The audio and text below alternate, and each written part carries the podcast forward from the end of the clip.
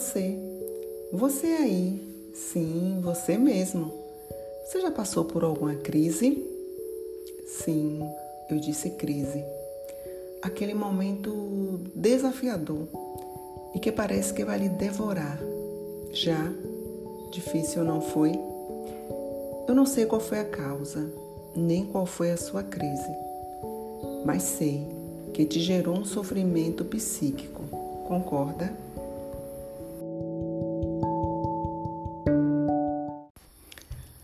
Crise como experiência da vida humana, ela é permeada por uma necessidade que requer um cuidado profissional imediato.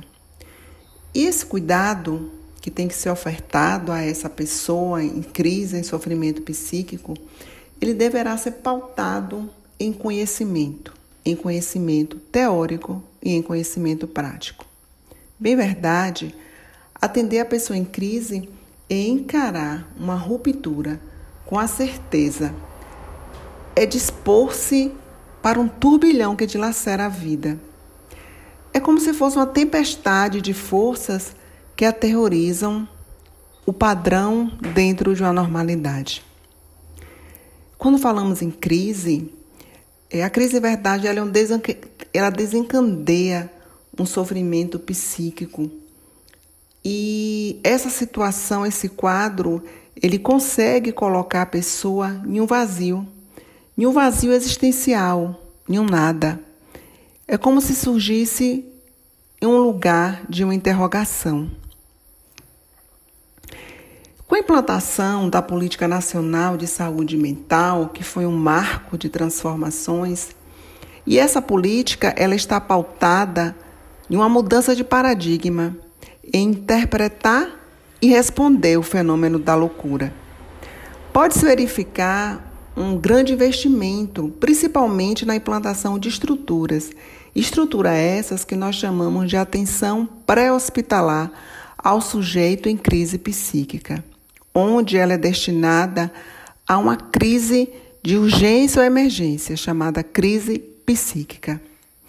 Mas, ao mesmo tempo, nós percebemos também que é uma grande fragilidade por parte de alguns gestores dentro desse processo de capacitação do profissional para que ele possa atender essa demanda. E um dos indicativos dessa dificuldade, ele está relacionado principalmente no manejo do paciente de uma crise psíquica. Esses sujeitos, quando eles estão em grave sofrimento psíquico, eles vivenciam momentos críticos que, por algumas vezes, é, coincide também em um momento de crise. E esse momento de crise, ele gera com isso ações confusas, incompreendidas pela própria pessoa, pelo próprio paciente e por pessoas que estão em torno dele. Este fato ele dificilmente se resolve com intervenção pontual, pois o momento da crise revela uma tentativa de elaborar um acúmulo existencial e história de sofrimento que necessita de uma estratégia ampliada de cuidado. Uma das estratégias para que possamos solucionar o problema do atendimento à urgência e emergência psíquica desta clientela, ela está relacionada também com a cobertura eficaz de um transporte móvel a esses atendimentos de urgência que nós chamamos de SAMU, que ele é destinado à emergência de saúde mental para um acolhimento adequado a atendimento e a remoção através desse serviço.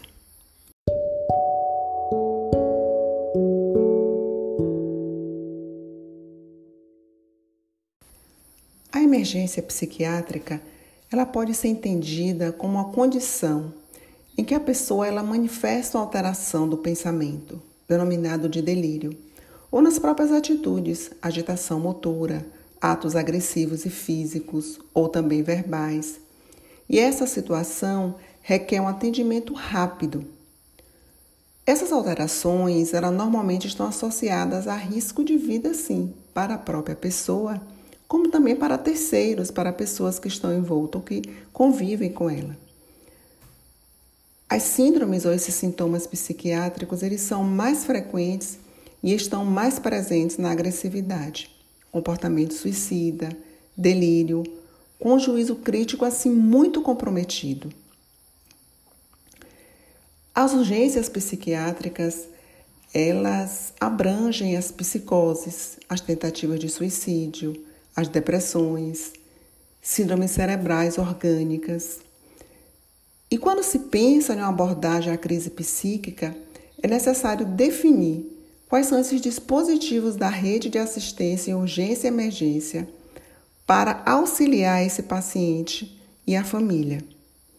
O papel do enfermeiro na saúde mental, ele vem evoluindo muito com o passar dos anos. E deixou de ter foco apenas no tratamento da doença. Foi ampliado o seu território de atuação, principalmente na busca pela prevenção e promoção da saúde. E isso fez com que diminuísse as recidivas de crises, envolvendo o paciente, a família, a comunidade, no próprio tratamento.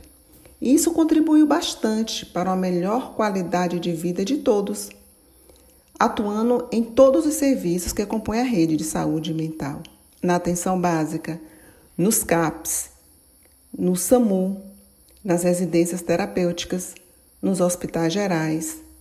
Todos esses são equipamentos que promovem uma melhor qualidade de vida a essas pessoas.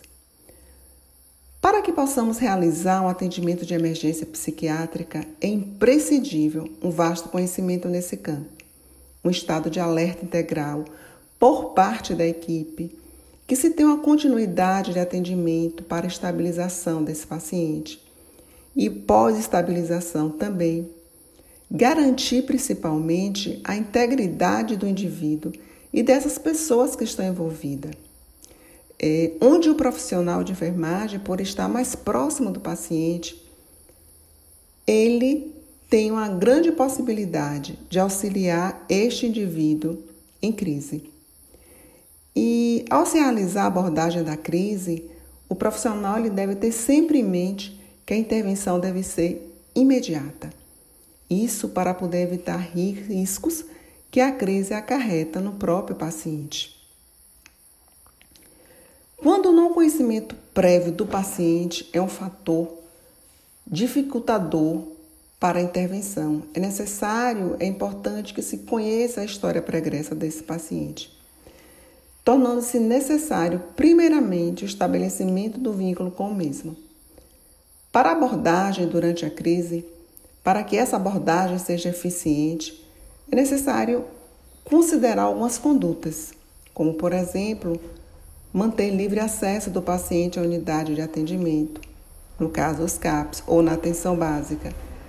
Promover o atendimento também no próprio domicílio, recorrendo algumas vezes, se necessário, à ajuda da família, aos serviços do SAMU, e ter sempre bem fixado a dissociação de crise e perigo. Devemos realizar uma aproximação cautelosa por parte do profissional, escutar o paciente, e tentar persuadi-lo quanto ao seu tratamento, inclusive o uso de medicamentos psicotrópicos. E você? Você já está pronto para atuar em uma situação de emergência psiquiátrica? Convido você a se aprofundar mais nesse assunto. Vamos lá?